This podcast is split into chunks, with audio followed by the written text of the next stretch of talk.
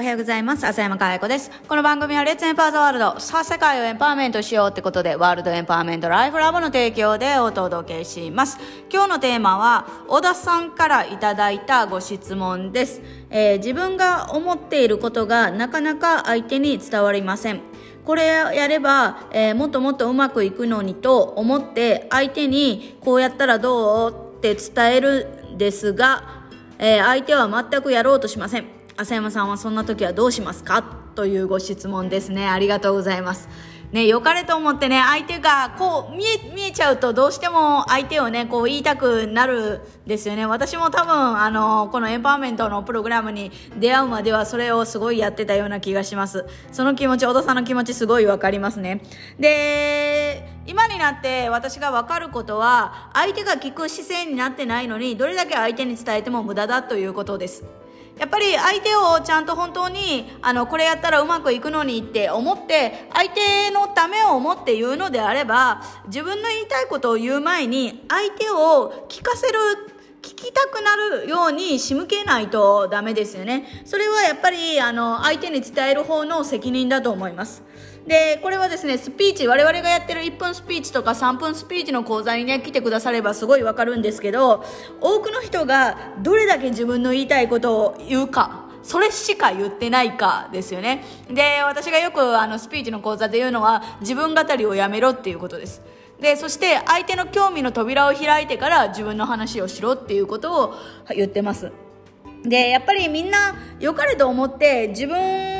がこれがいいと思うから自分のやり方を相手に押し付けてそして相手を変えようとしてますよね。なんかあのー自分では多分そんなつもりはないんだろうけどもなんか言い方が説教臭かったりとか、うん、人をなんか動かそうとしたりとか。でこれはですねあの言葉の使い方なんですけど説得しようとしてますよね相手を。うん、なんかこうなんて言うんだろうな自分のやり方が全てだと思っている人人たちに多いことですね。これは本当私もそうです。このやり方やれば結果が出るのにと思ってたからクライアントさんにも自分がうまくいったやり方を押し付けてでやっぱり自分と会う人たちは結果を出すけど、えー全然違う人にはそそんなにね動かなかったりとか行動しなかったりとかっていうことはありましたよね。だからやっぱりコントロールされてると思ったら相手はシャッター取り閉じますよね。自分に置き換えてもそうじゃないですかね。あこの人なんかコントロールしようとしてるとかなんかこう積極臭いというかうんなんかこうすごいまあ一歩言葉をあのね選ばないで言うとせあの偉そうっていうかどれだけお前がそんなにすごいんだよっていうぐらいなんかこうこれやりゃあのえんだよお前らはぐらいのなんか一昔前のリーダーみたいな感じの言い方をしてくる人とかいますよね。だからこれって本当に部下を指導したりとかあの同僚とかと何かこうこうやったらうまくいくんじゃないとかチームの中で話する時も同じだと思うんですよね。相手が聞く姿勢になってない時に何を言っても無駄だと思うんですよね。だからなんかこう聞く姿勢になってない人に何を言ってもやっぱり相手は反発してくるだけだと思います。力関係が同じであればね。だからそんな時は私がやってることは伝えないっていうことですね。それを選択するのも一つなんじゃないのかなと思います。だからやっぱりみんな同じレベルで物を捉えることはできないしその人のタイミング受け取れるタイミングっていうのもあるし最近はそれをやりますね。あの伝えないっていうこと。で例えば、あのーそれどういうシーンであったかっていうとすごい自分の商品がいいと思いすぎてて周りが見えなくなってる人っていうのがいてたんですよね。もう主語が全て自分が。自分が自分が自分がって主語が自分になってる人っていうのは危ないなと思います。なぜならもう本当自分のやり方が全てで他の人が自分より経験あってね結果出しているとか、えー他の人のねあの視点とかあの聞き入れる余裕もないんですよね。余裕あるように見せて本当必死すぎて本当相手が思ってることが理解できない。だからそういう姿勢の人は残念だけど、えー放置です。